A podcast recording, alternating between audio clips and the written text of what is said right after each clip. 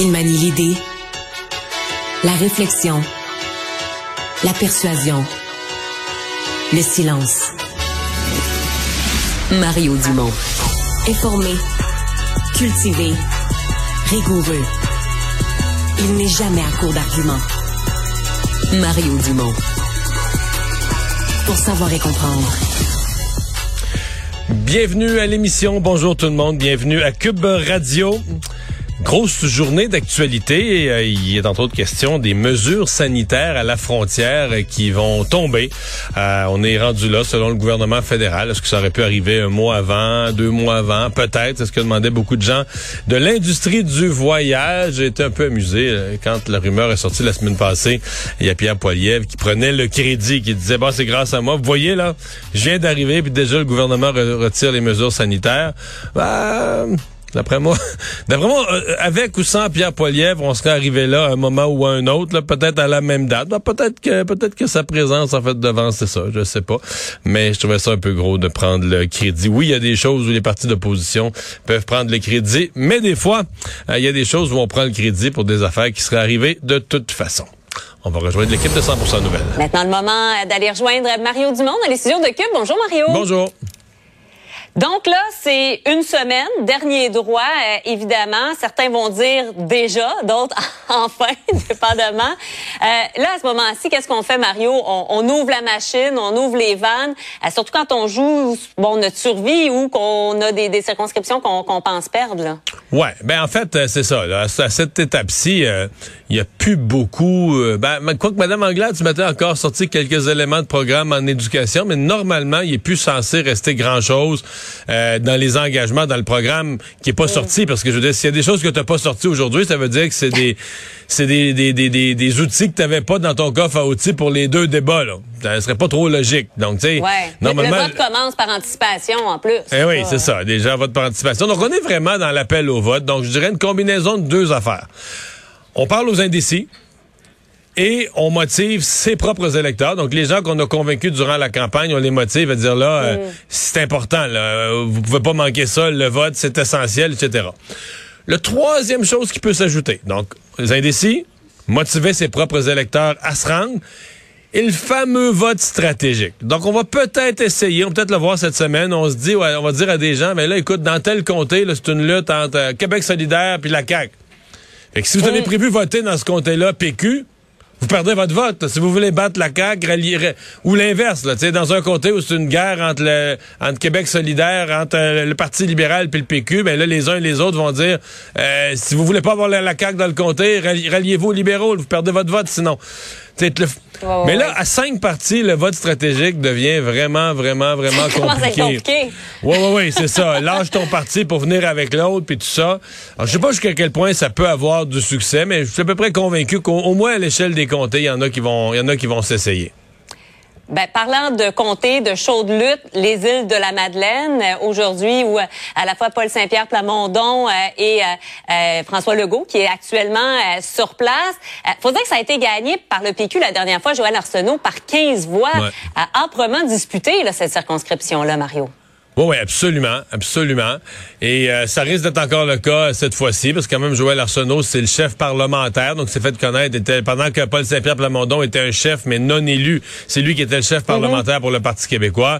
Son adversaire, euh, c'est pas n'importe qui, c'est le maire des îles, Jonathan Lapierre. Donc, c'est un peu pour, à l'échelle des îles de la Madeleine, c'est le choc des titans là, sur l'archipel, vraiment. Donc, on va voir ce que ça va donner, mais l'un et l'autre, aujourd'hui, les chefs des deux formations là, qui sont principalement dans la course se sont rendus aux îles de la Madeleine. Euh, ce matin, euh, j'ai ouvert mon émission avec deux témoignages de deux femmes des îles. Euh, une qui a perdu la, terrasse de son commerce, puis l'autre qui a carrément perdu sa maison. Pour un peu bah, faire le tour de, de ce qu'ils vivent, les assurances, etc. Mais je leur ai posé la question. Vous savez ça comment, la visite des élus? Est-ce que vous voyez ça comme de la récupération politique, de l'opportunisme? La réponse était non. La réponse était non. De, regarde, le tout parti confondu, on a besoin qu'ils viennent nous mm. voir, on a besoin d'aide, on a besoin de sentir qu'il y a des yeux qui viennent constater ce qu'on a vécu, l'état des lieux chez mm. nous, euh, pour, pour penser à nous après puis nous amener des solutions. Donc, on n'était pas en mode de, voir ça comme euh, artificiel ou de la récupération on, accueillait bien que des, des chefs de parti prennent la peine d'aller aux îles de la Madeleine. Donc, ça semblait assez bien, assez bien reçu. Mm-hmm. Et pourtant, Justin Trudeau, lui, pour le moment, il va pas. Il veut y aller, mais plus tard, il a l'air à dire, il n'a pas besoin de moi à ce moment-ci. Ouais, par contre, euh, bon, euh, le gouvernement fédéral a quand même une annonce majeure ce matin. Plusieurs ministres au lutrin, le tour à tour, a annoncé, bon, dans le cas de la ministre Annan, le déploiement de l'armée canadienne, qui c'est pas juste pour le Québec, les îles de la Madeleine, c'est pour toutes les provinces de l'Atlantique euh, qui ont, qui ont connu des dommages. Mais donc l'armée, programme financier, etc. Évidemment, M. Trudeau qui a répété ses, ses thèmes habituels. Nous serons toujours là pour vous, le gouvernement sera là pour vous, etc. Mais oui, effectivement, qui a annoncé, qui avait préparé, disons, une annonce musclé là, avec euh, tous les ministres concernés, mais pas de déplacement immédiat pour se rendre dans les zones qui ont été affectées. T'as vu ça, Mario, cette vidéo où on voit la candidate solidaire? Ça se passe dans Camille Lorrain, donc euh, circonscription euh, qui est d'ailleurs celle, faut dire, du, chef euh. Mais on voit donc, euh, c'est une militante du PQ, j'ai l'impression, qui met un dépliant du PQ et la, la candidate caquiste qui met son dépliant enlève l'autre. La candidate solidaire de Québec solidaire qui passe. C'est solidaire, oui, excuse-moi. Qui passe, on va l'avoir, c'est elle, Marie-Ève Rancourt, qui ben, passe quelques minutes plus tard et qui met le sien, enlève l'autre.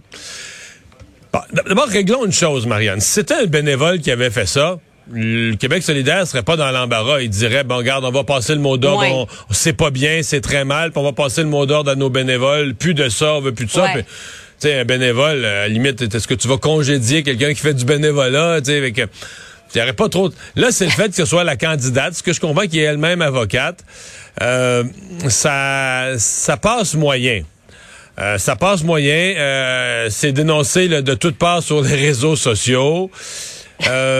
Québec solidaire qui a jamais eu de controverse non plus depuis, le début de la campagne. Ben, je voyais sur les réseaux sociaux bien des gens qui disent on a hâte de voir si les journalistes cette fois-ci vont poser des questions à Québec solidaire à Gabriel Nadeau-Dubois. En tout cas, Gabriel Nadeau-Dubois a l'air d'avoir peur des questions parce que euh, il y avait une rencontre à l'hôtel de ville avec la mairesse n'a pas annulé son point de presse après. Euh, ce que je lis là, des journalistes qui suivent la caravane est sorti euh, par la porte d'en arrière pour aller prendre un SUV avec les agents de sécurité puis fuir les lieux là. bon, la version officielle, c'est histoire d'aller se faire une tête, d'aller voir les images puis constater lui-même puis de se faire une une idée. Maintenant, est-ce que Québec solidaire pourrait aller jusqu'à disqualifier cette candidate là? J'en mm. doute fort, parce que jusqu'à jusqu'à ce matin, Québec solidaire pensait gagner le comté de Bourget. Il pensait battre Paul Saint-Pierre Plamondon, le chef du PQ, dans son propre comté. Euh, Gabriel Nadeau-Dubois est allé lui-même deux fois faire campagne dans le comté de Paul Saint-Pierre Plamondon pour le battre dans son propre mm. comté. Euh, dans, le, dans toute la perspective de Québec solidaire de devenir l'opposition officielle, dans leur calcul de circonscription, ils avaient Camille Lorrain. Il était dans leur, il était dans leur liste de, de circonscriptions à mm-hmm. gagner pour devancer les libéraux, pour avoir plus de sièges les libéraux pour être l'opposition officielle. Alors, retirer une candidature, au début de la campagne, il y a des partis qui l'ont fait, c'est pas grave, tu remplaces. Mais là, on est passé, les bulletins sont imprimés, on est passé de, de, de, 10 jours, la date limite. Ben, ça commence à voter. Oui, oui. On est passé la date pour réimprimer les bulletins et, accueillir de nouvelles mises en candidature. Donc, si ton candidat ou ta candidate se retire, c'est juste qu'on comptera pas les votes pour elle, là. Mais son nom va être sur le bulletin. Les bulletins sont imprimés. Il est trop tard. C'est juste que ces votes-là vont comme être des votes, vont devenir des espèces de votes annulés ou des votes perdus puisque la personne retire sa candidature. Donc, euh, je ne pense pas qu'ils vont le faire. Je pense que Gabriel Nadeau-Dubois va se trouver une, un justificatif puis va s'accrocher. Mais gageons que ça va gaspiller. Euh, aujourd'hui, c'était la journée Québec solidaire de l'appel aux jeunes, puis de l'appel aux jeunes d'aller voter. Alors, gageons que le message d'aujourd'hui, le message de demain, une coupe de jours de campagne qui vont euh, qui vont être perdus là. C'est ça, parce que là, la question, c'est est-ce que c'est en contravention avec la loi électorale? Est-ce ben, que Marianne, bon, c'est pas ben, illégal? Est-ce que c'est c'est mesquin? Euh, Bon, ben là, faudra voir, faudra voir ce que là, là, faudra consulter des avocats. Parce que ce que j'entends du directeur général des élections, il dit, nous autres, la loi électorale prévoit rien en une pareille matière parce que c'est pas électoral.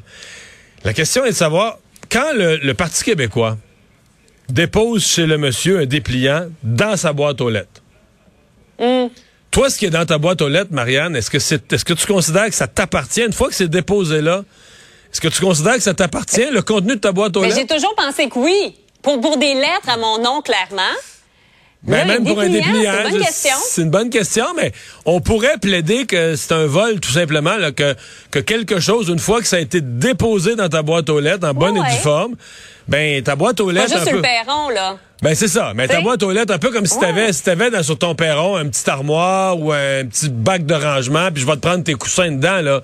C'est pas parce que c'est dehors que ça. te- Non, mais tu comprends, c'est. Fait que ta boîte Ouais, aux ouais. lettres, ta boîte aux lettres techniquement fait partie de tes affaires ou s'il y a quelque chose dedans, c'est pas. C'est Hmm. c'est pas adressé au public. Donc là, mais bon, c'est sûr, c'est un dépliant. On comprend que tu voles pas un bijou, tu voles un dépliant. C'est pas, pas d'une extrême gravité. Mais, euh, je veux dire, euh, hey, mets-toi dans la peau du PQ, là. Ton chef veut se faire élire, Paul Saint-Pierre Plamondon. Euh, sa campagne va plutôt bien, mais dans son propre comté, on pense qu'il en manque un petit peu à ce moment-ci. Puis la candidate adverse vole ne fût-ce qu'un dépliant.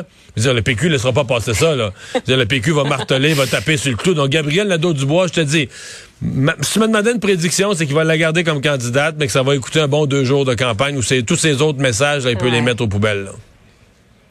À suivre. Euh, le temps file, Mario, mais euh, je voulais te parler de cette rencontre euh, prévue entre Bruno Marchand et Éric Duhem. Rencontre privée, mais on aimerait ça être un, petit oiseau pour regarder ça. Ouais. Ben, finalement, le maire de Québec rencontre tous les candidats. C'est du quoi? Ça me plaît. Moi, j'aime ça. Et puis, euh, c'est bon. On, on est en politique. Les gens, là, euh, si mettons qu'Éric Duhem est élu dans sa circonscription de Chauveau, ou peu importe, là, il va continuer à jouer un rôle. Ah, tu sais, tu peux être en désaccord sur euh, 8 dossiers sur 10, puis continuer à te parler, puis t'es jamais en désaccord Ouais. sur tous les dossiers. Donc moi, je trouve que ça grandit le maire de Québec, euh, qui, qui est pas gêné, qui a pas, euh, qui a exprimé son désaccord profond sur le tramway déjà, mais montrer une ouverture d'esprit, dire moi je rencontre tous les candidats de tous les partis, ils sont tous bienvenus à l'hôtel de ville de Québec. Moi, j'ai trouvé ça plutôt correct. Là, ça sera après ça, ben, ce sera Éric Duhem. là, C'est pas, le maire de Québec, lui, il est pas en élection. Là. Fait que s'il y a des contradictions, des, ce sera à Éric Duhem là, à réconcilier tout ça. Puis dans ses, dans ses rencontres avec la presse qui vont suivre le, la- le- le- le- le face-à-face avec le maire de Québec, ça va être lui à raccommoder tout ça puis euh, s'assurer que ça déplaît pas à ses électeurs. Mais en soi, que des gens, que des élus ou des élus potentiels se parlent, pour moi, c'est juste, c'est juste positif. Puis on sait pas là. Dans six mois, peut-être qu'Éric Duhem sera député de Chauveau. Puis peut-être qu'il y aura à Québec une crise, une crise épouvantable euh, qu'on n'a même pas imaginé à ce date-ci. Arrivera quelque chose de terrible. Puis Ouais. que le maire de Québec voudra avoir l'unanimité des députés, puis sera bien content de pouvoir prendre le téléphone puis d'avoir un contact avec Éric Duhem. C'est ça aussi la politique. là. C'est pas mauvais que les gens euh, se parlent puis qu'ils aient leur numéro de téléphone les uns et les autres. Là. Oui, oui, oui. Communiquer, se parler, même pour se dire qu'on n'est pas d'accord Voilà. finalement. Merci. Merci beaucoup, Mario. Bonne fin de journée.